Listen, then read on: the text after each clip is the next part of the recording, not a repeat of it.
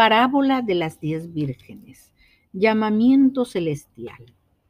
Después de narrar la parábola de los siervos fieles y prudentes, contrastando con los siervos malvados e hipócritas, Jesús pasa a relatar la parábola de las diez vírgenes para completar la visión que Dios está dando con respecto al comportamiento que espera de sus siervos.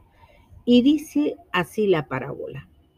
El reino de los cielos será semejante a diez vírgenes.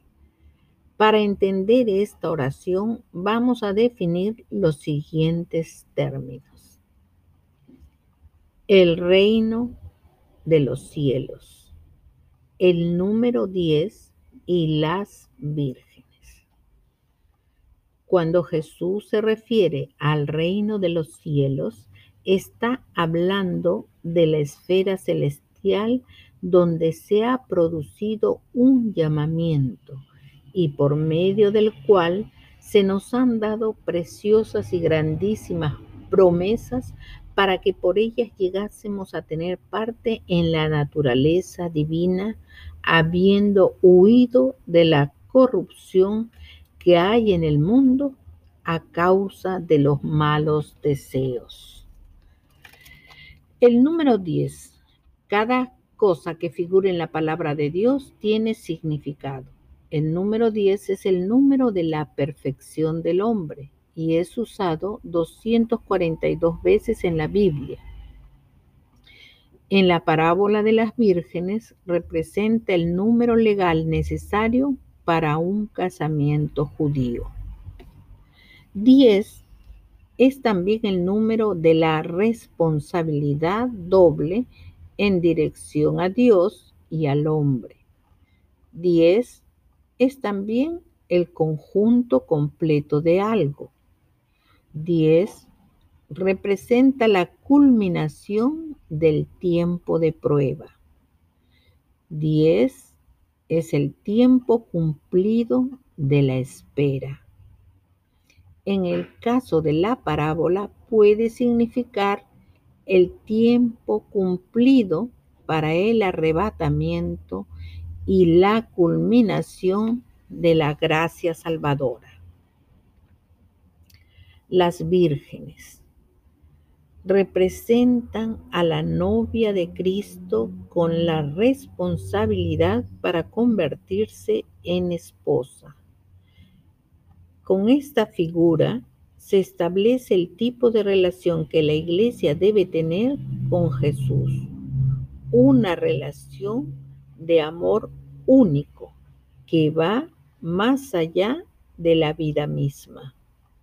Jesús lo dijo, si amamos cualquier cosa más que a Él, no somos dignos de Él. El único requisito para la novia mientras todavía está en la tierra es la fidelidad para mantenerse virgen y pura a su único amor, Jesucristo. Cuando entramos en la familia de Dios por la fe en Jesucristo, Dios nos da la capacidad para salir del estilo de vida corrupto del mundo. Nuestros deseos giran hacia el cielo y empezamos a acumular tesoros eternos. Nos convertimos en ciudadanos de otro reino y dejamos de amar el mundo el apóstol Juan lo ratifica diciendo, no ames al mundo ni las cosas que están en el mundo. Si alguno ama al mundo, el amor del Padre no está en él. Y el apóstol Santiago, advirtiendo de ese peligro, escribe a los hermanos esparcidos por todo el mundo. Oh almas adúlteras, ¿No saben que la amistad del mundo es enemistad contra Dios? Cualquiera pues que quiera ser amigo del mundo se constituye enemigo de Dios. El apóstol Pablo también dice a la novia de Jesucristo.